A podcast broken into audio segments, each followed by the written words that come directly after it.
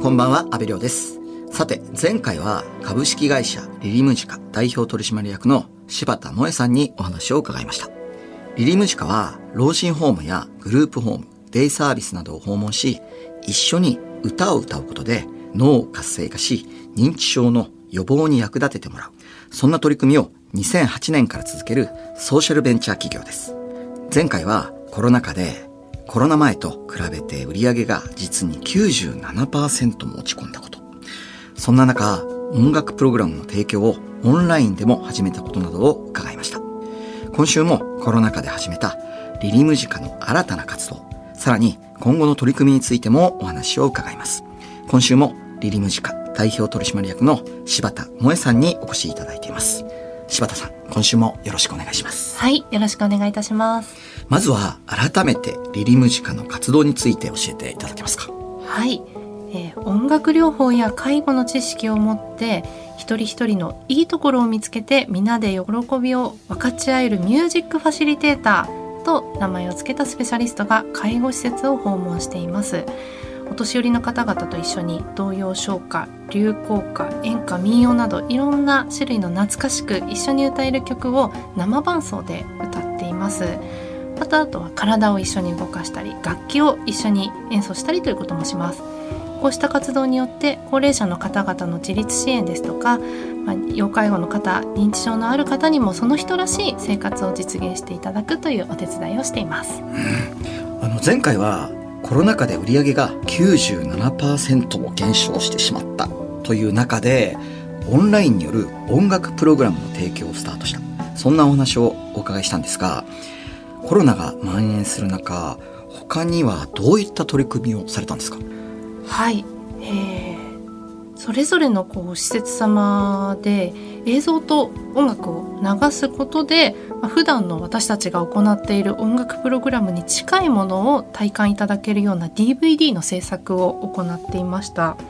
でこれあの月ごとに1月版2月版というふうに順々に12月版まで作ったんですけれどもその中にあの先ほど申し上げたようないろんなジャンルの歌例えば童謡唱歌だけにとどまらずにあの昭和初期の頃から新しいものだと昭和560年代の流行歌ですとか演歌民謡などなど、えーその月に合った選曲での、えー DVD 制作というふうになっています。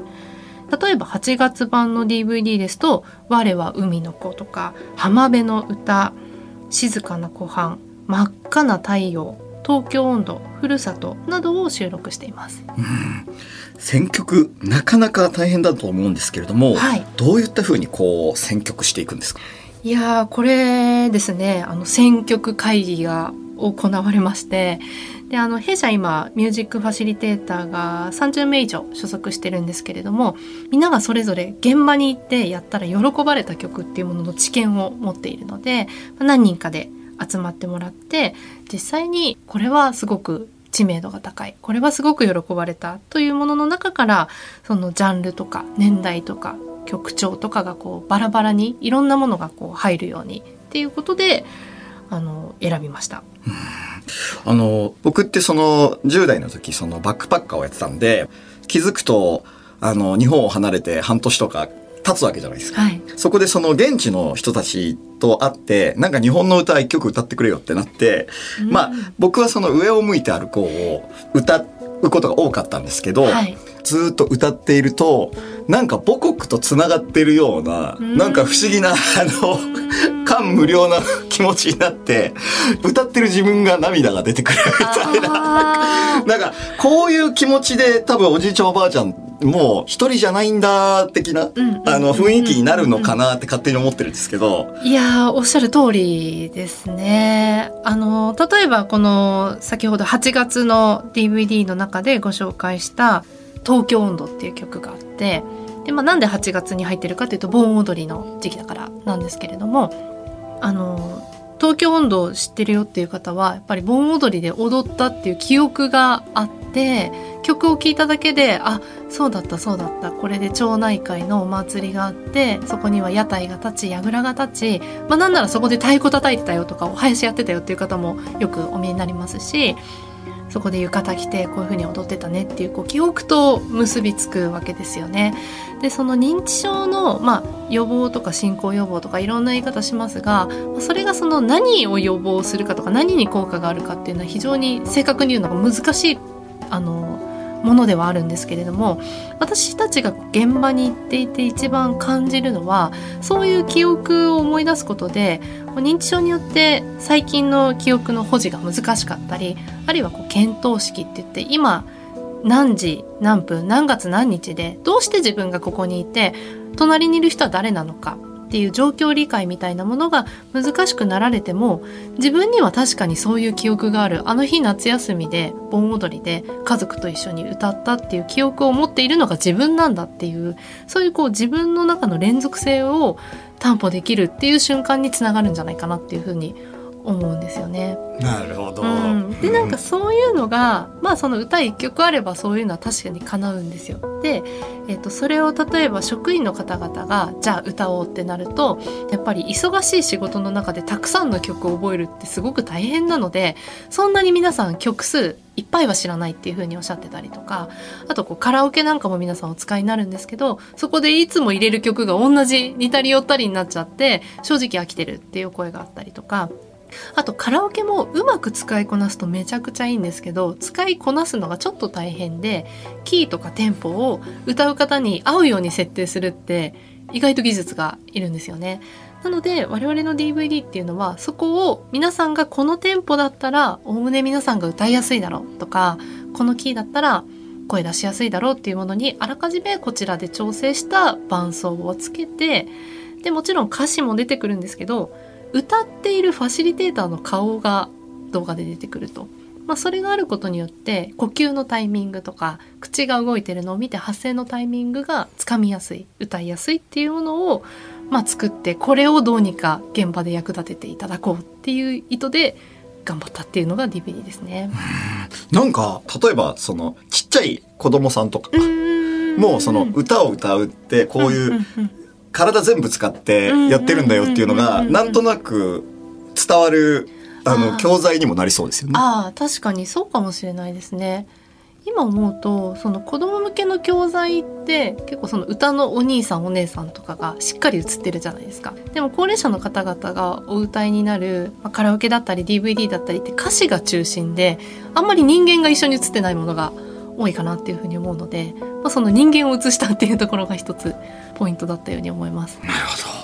実際あの買われている方ってどういった方が多いんですか、はい、基本的にはあの施設様の中でレクリエーションとして使うっていう形でのご購入が多いんですけれども中にはあの個人の方であのご自身のお父様お母様にプレゼントしたいその在宅の方だったりあるいは老人ホームに入っているお父様お母様にプレゼントしたいという目的で買っていかれる方もいらっしゃいます。FM93 AM1242 日本放送安倍亮の NGO 世界一周。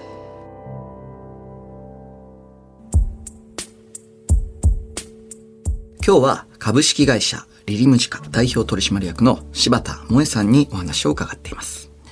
リリムジカでは体操のための DVD ブックも発売されているということなんですが、はい、これはどういったものなんですか？はい、こちらはですね、あの介護職員の皆様のためのレクリエーションを総合的に取り扱った「レクリエ」という雑誌があるんですけれどもあのそこからのご依頼で出演をさせていただいてましてあの昭和のヒット曲を使って筋肉をつけるための体操をしようというコンセプトの DVD です。であの音楽を用いて体操をするっていう時に例えば自分で声を出しながら体操するっていうとどうしてもこう歌詞を真剣に見なくてもパッと歌えそうな童謡とか唱歌が中心になることが多いんですけれども中にはやっぱり童謡とか唱歌だとちょっと飽きてしまわれたとかあの子供っぽく感じられてあんまり気分がそういうのではならないなっていう方も当然いらっしゃるので、まあ、そういう方々にそのおしゃれな昭和のヒット曲であの体操していただけるものを作りたいなっていうコンセプトで作られました。で具体的な曲としては例えば高校3年生で全身を動かしたりですとか瀬戸の花嫁で肩腕回り動かしたりですとか好きになった人を使って腰お尻周りの筋肉を刺激するといったメニューになっていて一曲ずつこうどこの筋肉を動かすというのが違ってきます。で結構ハードに体を動かすしっかりした体操のものなので要介護12くらいまでの方におすすめの内容になっています。いや僕もあの80歳ぐらいになったら、ちょうど何歌ってるんでしょうね。でもなんかやっぱりどういう曲が体操に適しているというよりはもう乗れるものが一番なので乗れれば何でもいいと思うんですよ。で今回この昭和のヒット曲っていうのはまさにその昭和3 4 0年代以降の比較的新しめのものからその年代で乗れそうな方に乗っていただきたいなっていう気持ちで選曲をしたので、まあ、この年代によって変わってきますよねそこのポイントって。あのコロナ禍でオンラインプログラムを提供したりその DVD を作ったりしてきてるじゃないですか、はいはい、さらにこの後、うんうん、まあリリム塾はどういう方向にこう生き残りをかけて進んでいく 予定なんですか？そうですね。あのー、大きく分けて2つあるかなと思うんですけれども一つは今ご紹介した DVD ブックってあの介護業界の体操のお兄さんとして非常に有名なごぼう先生とのコラボレーションなんですね。でそういう他の、まあ、企業さんなり他に同じ業界で活動していらっしゃる方々と一緒にコラボして展開していくっていうような方向性が一つあるかなと。でもう一つはあのオンラインを始めた時に、まあ、基本的に施設様1箇所とファシリテーターあるいはその施設様が100箇所200箇所最大670箇所っていうふうに参加されてのオンラインレクっていうのをやってたんですけれどもそうではなくて個人の方と1対1でつないでやってたんですね。でそこがやっぱりその意外とニーズがあるというかホームの中でお過ごしになってるお一人お一人に合ったものをご提供するっていうような動きもちょっと増えてきていましてそれが今また対面に戻った時に例えばホームにいながらピアノのレッスンを受けたい方だったりとかあるいは昔こう教会に通っていて賛美歌をすごく歌える。けれども賛美歌って皆さんは知らないので一緒には歌えないのでそういうこう個別のニーズのものを一緒に歌いたいとかそういったものが結構活発化しているので、まあ、そういうこう個人の方へのサービス提供っていうのもちょっと広げていけたらいいかなと思っています。で最近の中であこれはすごいなと思ったのがあの右手に麻痺がある方からピアノレッスンのご依頼をいただいて伺ってるんですね。でまあ、麻痺があるって最初伺ったので左手の方をメインに練習なさるのかなと思ったらいやそうじゃなくても右手でメロディーをバッチリ弾けるようになりたいですと。で今レッスン開始して2年ぐらい経ってるんですけれどもこの間担当者がその方のご自宅に行ったら「先生聞いて聞いて」と。で右手にまあ麻痺があるんで指がこう動かしづらいんですけれどもこの間お風呂で頭洗ってたら指が動いたと。すごく嬉しそうに報告してくださったっていうお話を伺って。なるほど、はい、あの季節して好きなことをやってたらリハビリになってたってことですね。いやまさにそれですね。はなんかそういうことの可能性がこういう個別のマンツーマンの関わりっていうのはすごく詰まってるなっていうふうに感じるのでそこもちょっと強化していけたらいいなっていうふうに感じています。うん、いやでも本当なんだろう。音楽を通してすごい近しい関係になって、うんうん、その人が本当は好きなことを聞いて、うん、それをじゃあ続けていくためにはどうしたらいいだろうっていうナビゲートができるってその本当にファシリテーターとしてこういいコーディネートをしてますよね。そうですね。まあ、あとはそういう、なんでしょう、こう生活の中で実は音楽が好きなんだとか、実はピアノが弾けたらいいと思ってるっていうニーズを一番最初に組んでくださるのは、やっぱりケアマネージャーさんだったりとか、あの、現場で関わっている介護職員の方だったりするので、まあ、そういう方ともこう連携をしっかり取りながら、そういうものにどんどんお答えしていけたらいいなと思ってます。あの実際その高齢者の個人レッスンの授業って今後かなり需要があるんじゃないですか？あると思いますね。あの、本当に伺ってみると、ピアノ弾いてた、歌をやられてた、あとは三味線とかお琴とか、いろんな楽器なさってる方いらっしゃって、やってますので、バッチリ。いや、僕も習いたい。今、実はのニーズが出てきましたね。あの、リリムジカの活動を全国展開したり、はい。個人レッスンを増やしたりするには、うんうん。まさにその肝になるのがそのミュージックファシリテーターの方々と思うんですけれども、そういった方々の育成っていうのもかなり大変なんじゃないですか？いやーそうなんです。あの、まあ、全国展開を前提にするというよりは、まあ、地道にこの事業に深く共感してくださってあのスキルを持っている方々を一緒にやっていきたいなと思っているのであの結構慎重に採用活動をさせていただいていてで現在所属のファシリテーターが34人ほどなんですけれどもあの絶賛募集中です、うん。不足しています。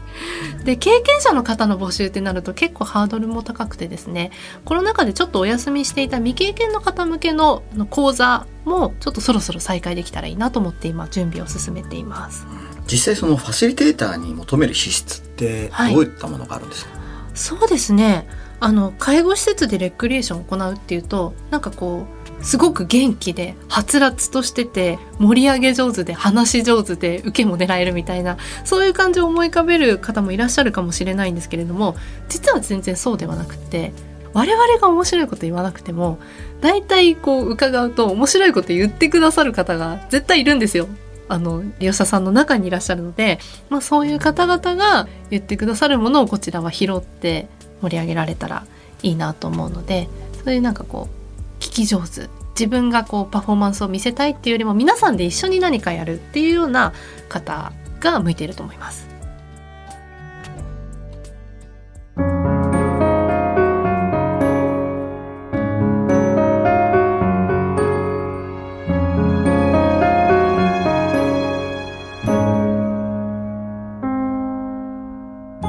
東京有楽町にある日本放送からお届けした安倍亮の NGO 世界一周。そろそろお別れの時間です。今日は株式会社リリムジカ代表取締役の柴田萌さんにお話を伺いました。最後に柴田さんから20周年30周年に向けて今後の目標を教えていただけますか？はい。リリムジカが現在行っているのはいわゆる介護保険外のサービスなんですけれどもこの介護業界というのは職員の方々のなり手がいない。そして利用者の方々はどんどん増えていく。お金がなかなかない。そんな中でま介護報酬の見直しというところで介護施設に入ってくるお金も下がったりですとかね。本当にあの大変な業界だったりもします。でまあそのあたりはあの国や行政に頑張っていただくというところもあるんですけれども、まあ、我々のような介護保険外のサービスをうまく使っていただいて皆様の生活がこう豊かになっていくといいなというふうに思いますので介護業界の他のサービスを手掛ける方々と一緒にネットワークを作って保険外の取り組みをたくさんあの広げていって皆さんの生活の質を上げていきたいなと思っています。ファシリテーターも募集中ですのでぜひ興味ある方はホームページご覧になってください。はい柴田萌さんいやー貴重なお話本当にありがとうございましたこちらこそありがとうございました。リリムジカの活動について詳しく知りたい方や、リリムジカが手掛けた DVD や DVD ブックに興味があるという方も、詳しくはリリムジカの公式ホームページをご覧ください。ここまでのお相手は、阿部亮でした。